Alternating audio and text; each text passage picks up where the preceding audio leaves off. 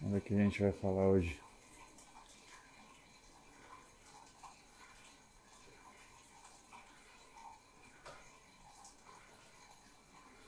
Doutor, tirei uma foto contigo no Uruguai, no Cruzeiro. Não sei se recorda. Não lembro, Luiz. Posta aí e me marca. Garganta inflamada, descansa ou treino? Descanso. Certeza descanso.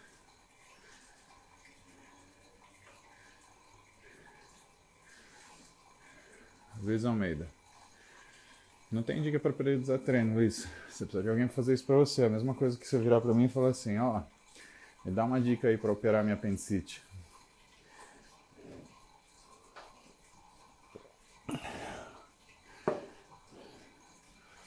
Periodização é um estudo das suas capacidades e do seu aproveitamento. Você precisa de um profissional para fazer isso para você. Você fala, ah, me dá uma dica para treinar. Meu, a dica para você treinar é treine o mais forte possível. Quando você não estiver aguentando, treine mais fraco, mas não deixe de treinar. Aí é genérico demais.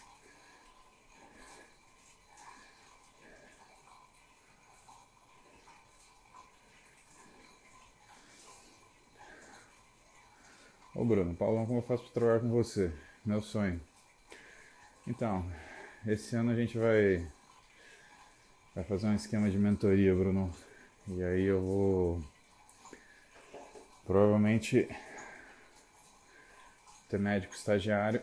Esses caras vão ficar uma semana atendendo comigo, tá? Isso ainda tá em, tá em, em desenho. Pode ser que seja um jeito de você curtir um pouco. Felipe Brandão, bom dia, Felipe. Colágeno hidrolisado para melhora da pele. Procede. Desmistifique isso, por favor. Não, não. Colágeno hidrolisado a gente usa mais para é, ter um efeito parecido com condroitina e glicosamina, né? Ele melhora um pouquinho a parte líquido articular, mas eu vejo trabalho tão positivo em velhinho, né? E eu tenho minhas dúvidas se o que melhora, né? Porque dessa forma o velhinho consome alguma coisa de proteína, né? Porque o velhinho come muito pouca proteína. E qualquer proteína que você dê para ele, até de gelatina, acaba ajudando, tá? Ah, mas para pele, é, Felipe, tem nem o que falar.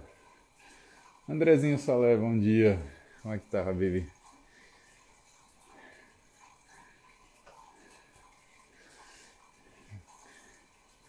Menequim Causa possível uma coisa que chama cefaleia por esforço. Se você tiver isso quando você tem relação sexual e tem orgasmo também, bem provável que você precise de tratamento. Dica: tratamento para isso raramente envolve psicotrópico. Antidepressiva, essas coisas, não é normalmente o jeito que a gente trata isso.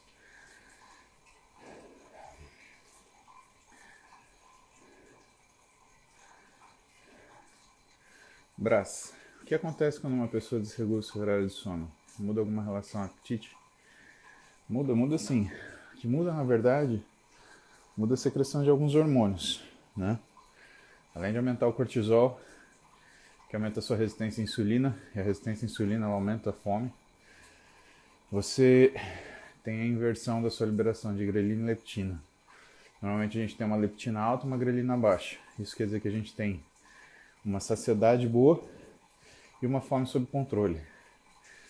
Quando você corta o sono, você inverte isso. Você fica com uma grelina alta e uma leptina baixa. Isso quer dizer que você vai ter mais fome e pior do controle da sua saciedade. Ai. E aí, vocês gostaram? Hoje eu tô de Cobra, Cobra Kai, completamente 980, tô deixando até crescer o bigode, só o bigode. Roberto tá, tá feliz que não se aguenta.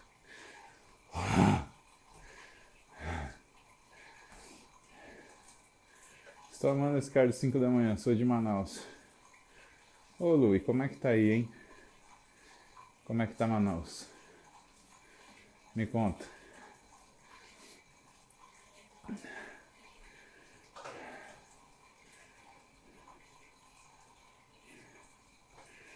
Relação arritmia, ansiedade. Como lidar? Isso é difícil, hein, Bruno? É difícil por quê? A ansiedade ela pode se manifestar fisicamente com a liberação de catecolaminas, né? adrenalina e noradrenalina. E às vezes a gente tem um marcapasso ectópico ou uma hiperexcitabilidade cardíaca. E é o que vai acontecer. Nossa, tá difícil subir o batimento hoje. Normalmente o que vai acontecer é que você vai excitar o coração, ele pode sair do ritmo sinusal dele normal. E é uma sensação muito ruim, né? E aí, Bruno, normalmente a gente precisa de uma medicação de controle da frequência cardíaca para fazer com que você não passe mal, tá? Que a gente usa com mais frequência é propanolol, propranolol. Mas sempre dose baixinha. Agora, como que você vai lidar com isso? Aí você tem que curar um cardio para entender da onde que é a fonte dessa arritmia que você está tendo.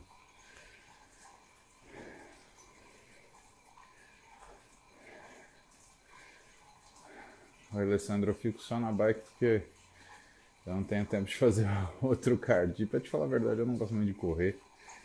E transporte, eu não tenho muito muita intimidade.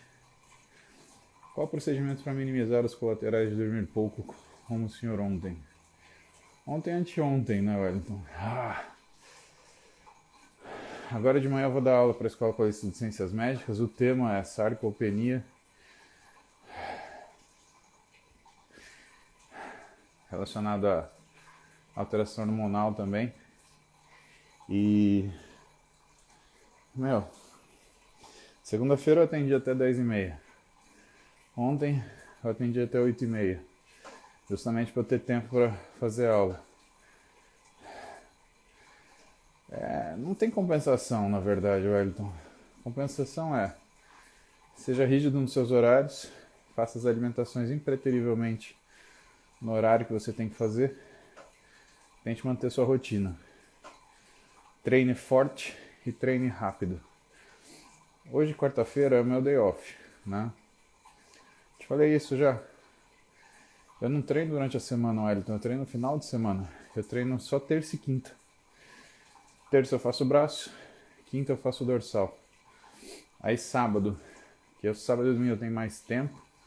Aí eu treino sossegadão, eu treino sábado peitoral com deltoide. E domingo eu treino perna bem à vontade, né? Mas você vê, eu tô com algumas coisas para fazer, né? E semana passada eu já comecei a dormir menos. E no sábado, fui dar uma de bonitão. Fiquei assistindo TV até mais tarde. Ah, TV não, seriado. Eu tava terminando de reassistir aquele Designated Survivor. E fui treinar perna no domingo, né? Meu, eu tava desatento, tava agachando. Agachando livre, do jeito que vocês viram lá. Igual eu filmei na fazenda. Tava com 160, acho. 160. Meu, eu dei uma bobeada no agachamento. Eu lesionei o ligamento ilho lombar. Sabe quando você sente uma fisgada na lombar que na hora você trava?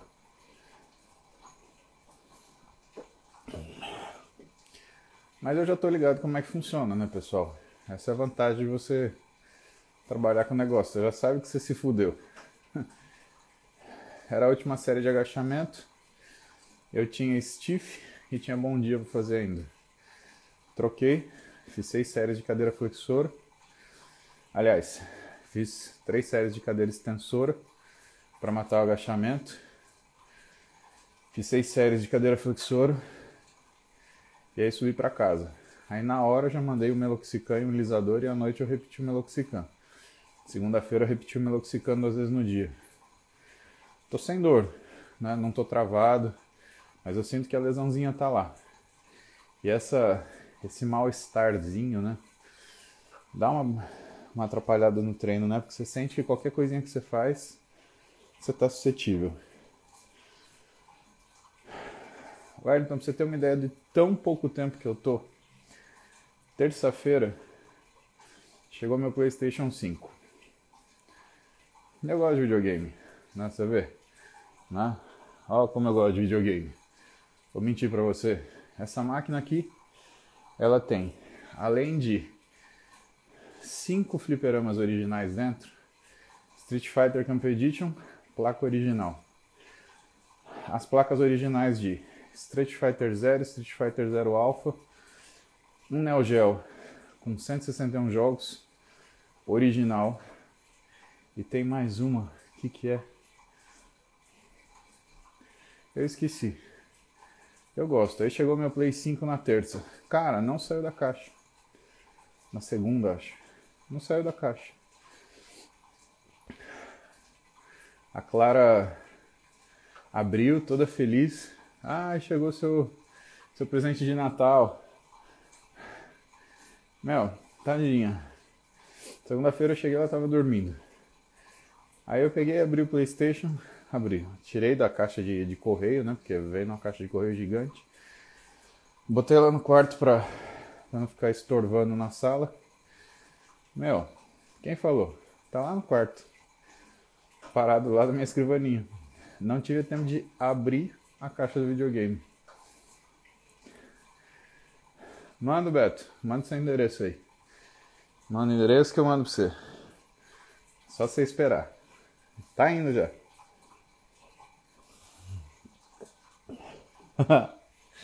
Ai. Mayra perguntou do BBB. Ah.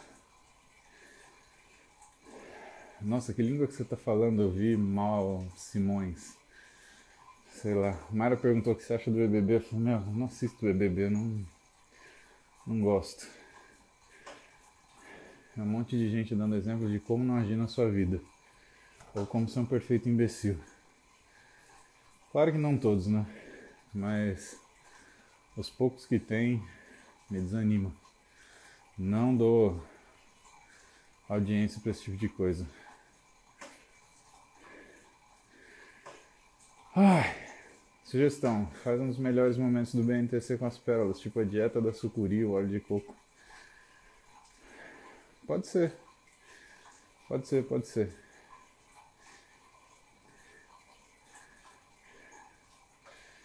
Vou pensar nisso aí falar com o Rubão para ver se o Rubão faz essa edição para você aí, Gi. Dieta low carb parece melhorar a saciedade. Tem alguma relação com o índice glicêmico? Tem relação com o índice glicêmico, tem relação com a carga glicêmica. E tem relação com a diminuição de caloria também, né, Mara? Quando você diminui a caloria, você diminui a pressão da resistência à insulina induzido pela, pelo consumo excessivo de caloria, entendeu? Então, você. Ah, você acaba melhorando a sua fome, né? Mas o que é difícil? Você tem algumas definições de dieta low carb, né? Eu dou uma aula sobre isso. Porque o médico, ele escuta isso e ele não tem essa precisão de saber o que, é low carb. Aliás, pouca gente tem, né, pessoal?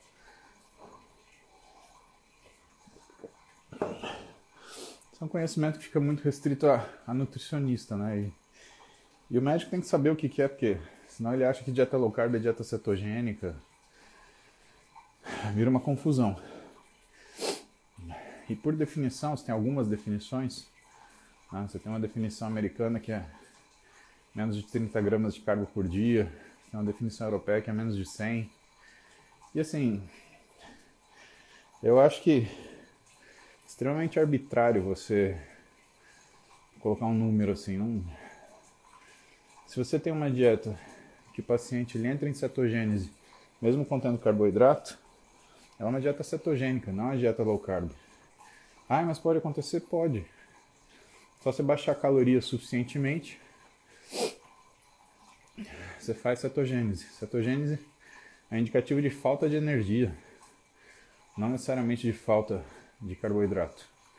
Tanto que tem um monte de gente que acha que faz dieta cetogênica, comendo na churrascaria todo dia e não faz cetogênese nenhuma. Dia, Adriano. Ah.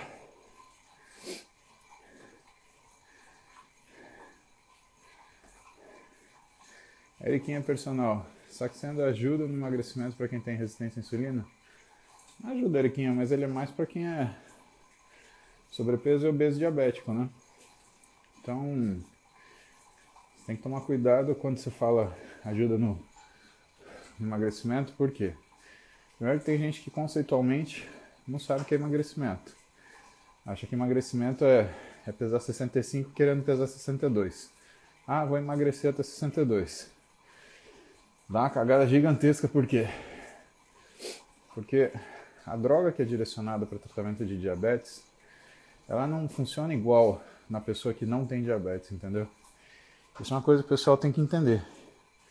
Porque você fala, ah, tal droga faz isso. Isso não existe. Existe, tal droga faz isso de acordo com tais condições.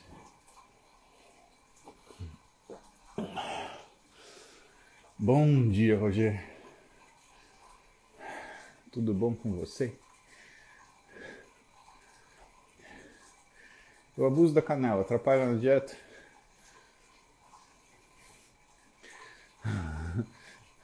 ia falar uma bobagem. Falar, ah, eu abuso da coxa. Não, não, mas não entendi. Não, não, não atrapalha, não.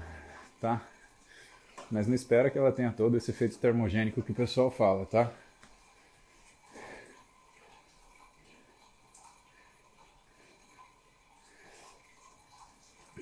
Chame meu Miro uma nova live vocês dois juntos trouxeram uma clareza gigante. Lógico, Rafa. Belmiro é sempre show. Bom dia, Sá. Mercúrio retrógrado. Aí essa semana vai ser corrido e confuso. Semana que vem melhora. Olha só, Deus te ouça, viu? Mas bom dia. Qual a sua dica para 12 metros treino de força para quem está mudando de esporte? Difícil isso, hein, Sá? Difícil porque o que acaba acontecendo? Para você dosimetrar um treino de força, você tem que fazer um teste de carga, né? E aí, a partir desse teste de carga, você sabe ou define em que cargas você vai trabalhar, porque estão dentro daquilo que é a sua, sua carga máxima, né? Então você vai, é, por exemplo, você vai fazer seu teste de força, você vai descobrir que sua, sua repetição máxima para supino é 100 kg. E aí você vai falar que no seu treino de força você vai trabalhar 80%, então 80 kg. Isso daí para atleta funciona muito bem, sabe? Mas para você e para mim não funciona tão legal porque como a gente não não tem descanso, como a gente não tem uma vive numa situação fisiológica ideal, que acaba acontecendo é que muitas vezes a gente não consegue atingir essa quantidade de carga programada. Então a gente faz uma outra coisa que os treinadores experientes fazem, que é a carga máxima para o dia. Então ele faz você trabalhar naquela carga que você tolera. Lembra que eu te falo que melhor o feito que o perfeito? Ainda bem que muitas vezes a tolerância do treino ela seja uma questão central, ou seja, tua capacidade de reagir bem a uma intensidade alta. Existe uma limitação muscular que vem por conta de uma correlação entre essa incapacidade central e o ambiente que você está exposto. Né? O, o ecossistema que você está exposto, se você prefere essa palavra chique agora que o pessoal está usando para definir ambiente. Né? Então, o que, que acontece nessas condições? Nessas condições, uh, a gente entende que se você está sentindo fadiga e você não tem uma doença central, significa que você tem uma, uma tem uma razão física para sentir aquele cansaço. Logo, se você mantiver uma carga que foi obtida em condições ideais, tem que lembrar que você estaria treinando em condições não ideais. E isso pode ser contraproducente por quê? Ou porque você pode não conseguir realizar o treino inteiro, e aí, se a gente tiver sorte, ou porque você pode se machucar. Eu me machuquei domingo, sabe? Que nem eu te falei, eu lesionei o ligamento ilho lombar. E é chato, né? Porque eu gosto de tratar isso com infiltração. Eu faço um bloqueio local de anestésico e, meu, fica ótimo. Dos outros, nem mim não. Como é que eu vou dar uma injeção nas minhas costas aqui? Eu vou ah, mais ou menos aqui. Não dá certo. E aí, eu fiquei no anti-inflamatório no analgésico. Então eu prefiro ficar com a. Preferi ficar com a. Ai, como é que chama? Eu esqueci o nome. Preferi ficar com a. Ah, preferi ficar com a carne máxima para o dia, tá? Sempre defendi o uso de whey para idosos. Qual a opinião? Igual a sua. Igual a sua, Cláudia. Idoso e criança tem resistência anabólica. A criança porque ela tem um turnover muito alto e o idoso porque tem uma capacidade de, de absorção né, que é mais baixa. Então, assim, além de não existir nada na literatura que fale que o whey faz mal, não tem, pode procurar. Então, quando. É uma forma de responder meio ignorante, mas eu já tô meio de saco cheio com cara que começa a falar coisa sem estudar. Não tem desculpa. É, o whey faz mal pro rim? Qual é o artigo que fala isso? Por favor, mande. Não tem, tá? E pro idoso é importante. E hoje que eu vou dar aula para a escola. Quando a gente falar em tratamento, eu vou falar de exercício, proteína, vitamina D ômega 3 e testosterona. Então, cinco coisas que são utilizadas no tratamento da sarcopenia. Então, vou falar sobre diagnóstico, vou falar sobre é...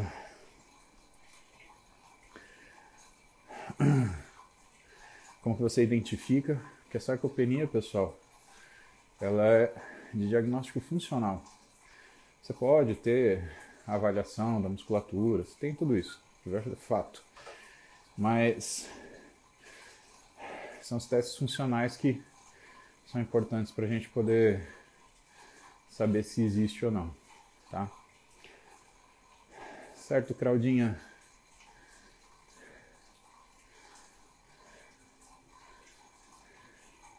Ó, olha a Isa pegando o pulo. Paciente com glóbulos vermelhos altos usando testosterona, sexo masculino, acima dos níveis de normalidade. Isa, fala, é teu marido, né? Tá fazendo um ciclinho, tá tomando uma durinha por semana, ou uma depa por semana, ou tá tomando mais que isso. Aí, ele foi fazer exame e você pegou. Aí, você olha lá, hematócrito 55%.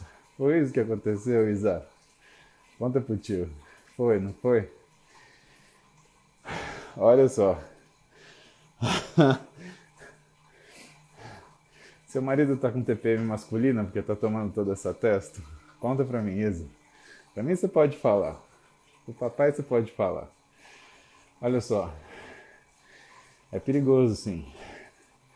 Quando o seu sangue passa de 49% de concentração, a gente chama de policitemia. E isso faz com que você tenha alguns problemas relacionados à hemoconcentração. Primeiro, o cara foi com um amigo, é, ah, não, é meu amigo. Aham. Uhum. o amigo chegou para você, oh, do nada, tô com a metógrafo do 57, e aí, tá beleza? Ai, ai, ai. Então, por que, que é um problema?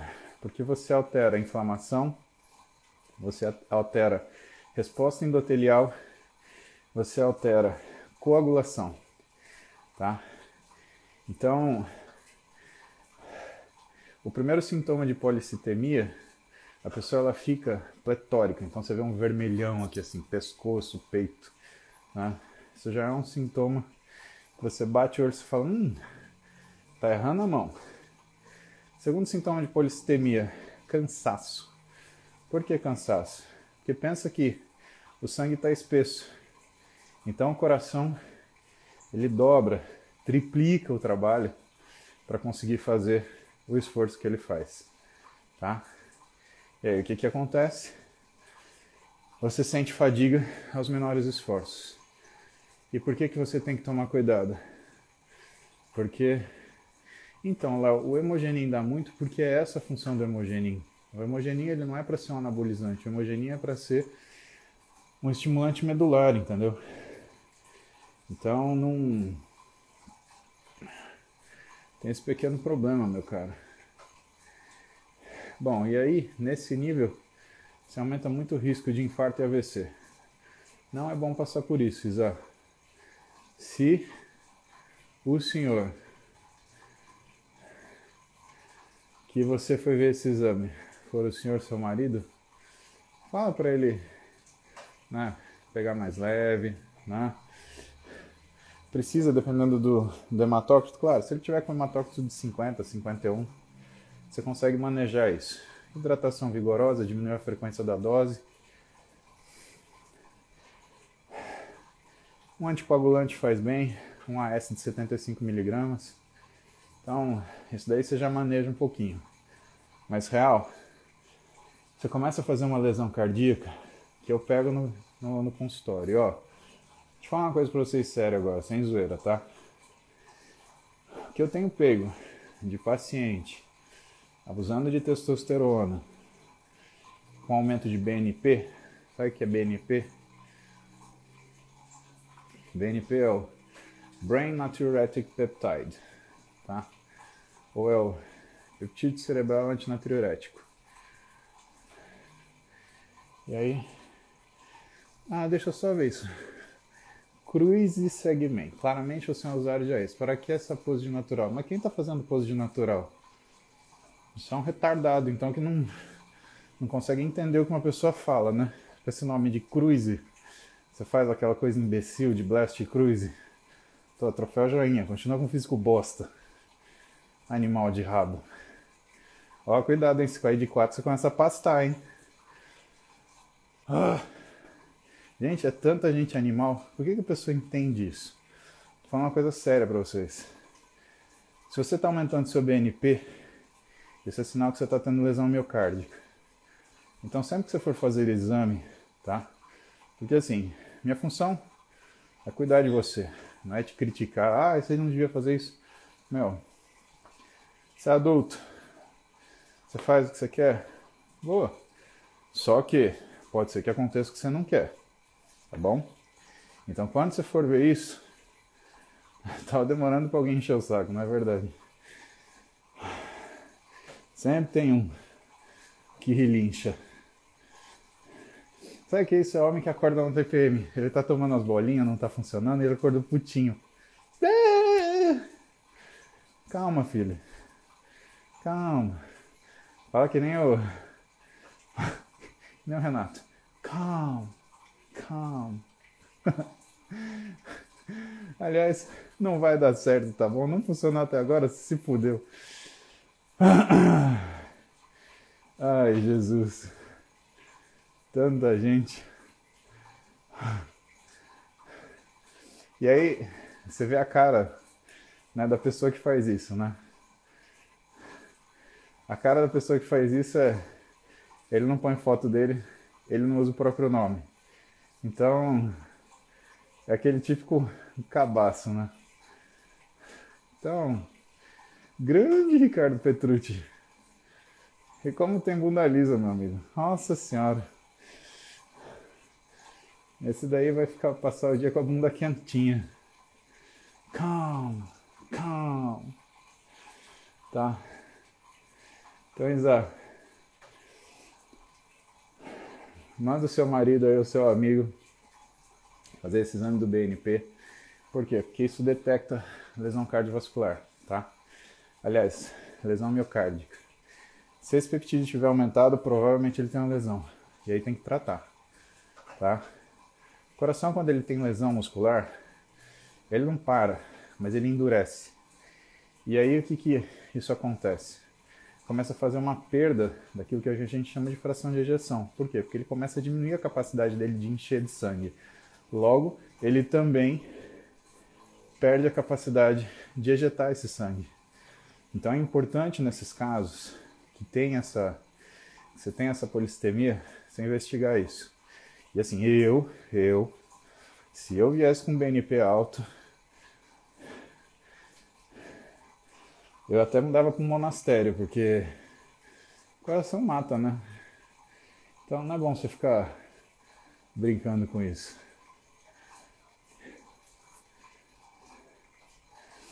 Coach Coringa. Ostarina pode ser usado para fins estéticos ou performance, ou os dois?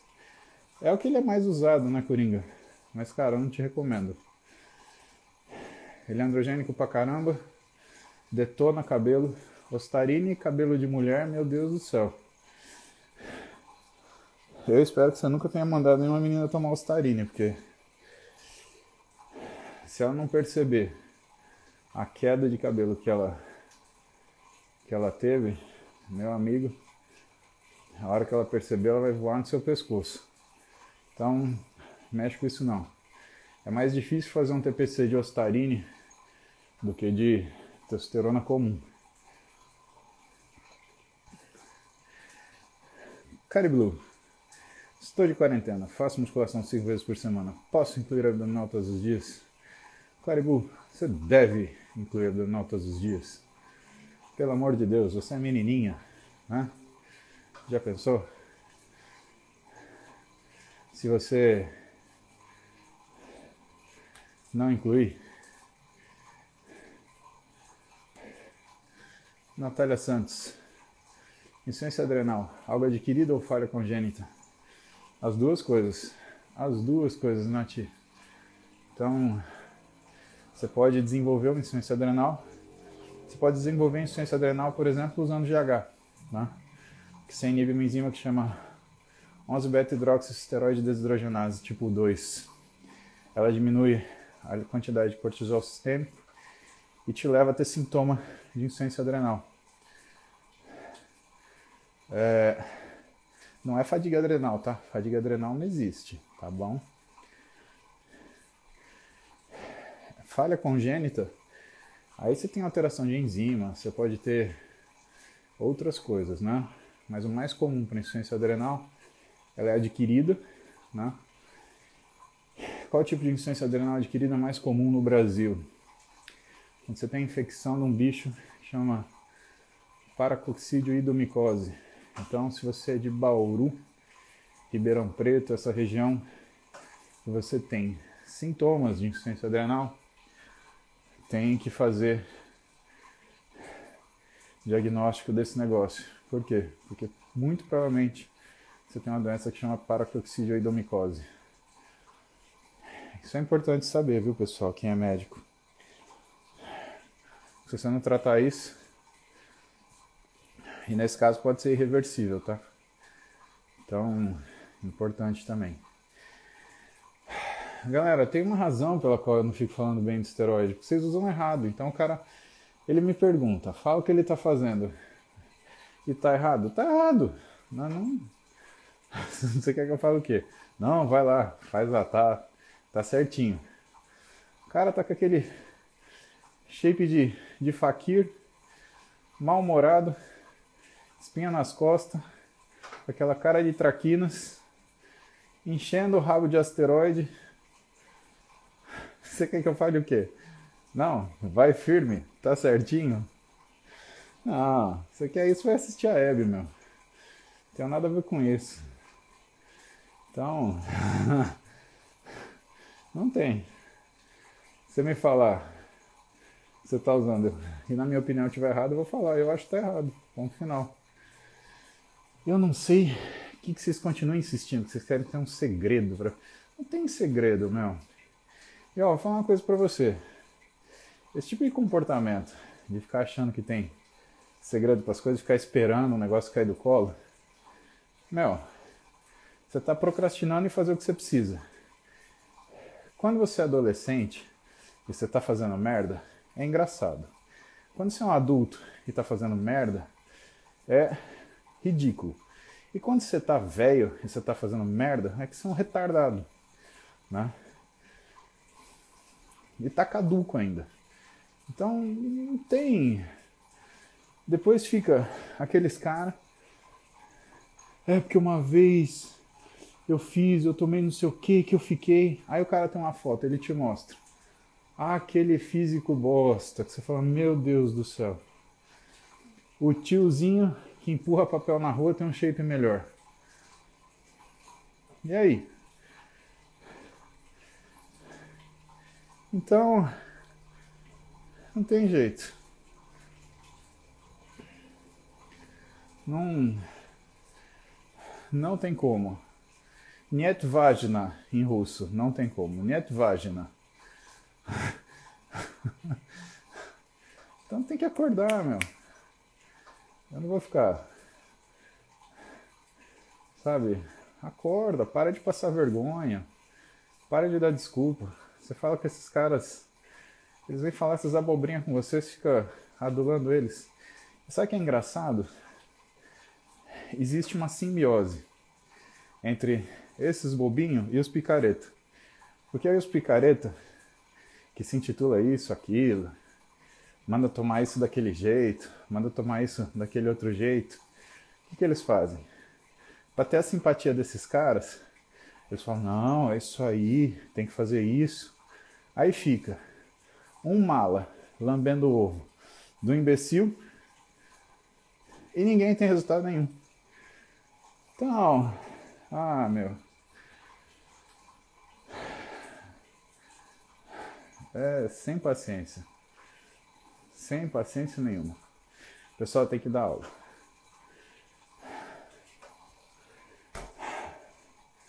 Beijo pra vocês. A gente se vê no, no YouTube. A gente vê no Instagram. Elizabeth, não dá para prometer que eu vou responder suas perguntas, minha querida. Tem bastante perguntinha. Eu vou ir perguntando, eu vou respondendo. Shape do seu madruga, exatamente isso. Eu vou respondendo o que eu consigo. Eu não consigo responder de todo mundo. Tá bom? Ah. Beijo pra vocês. Tô.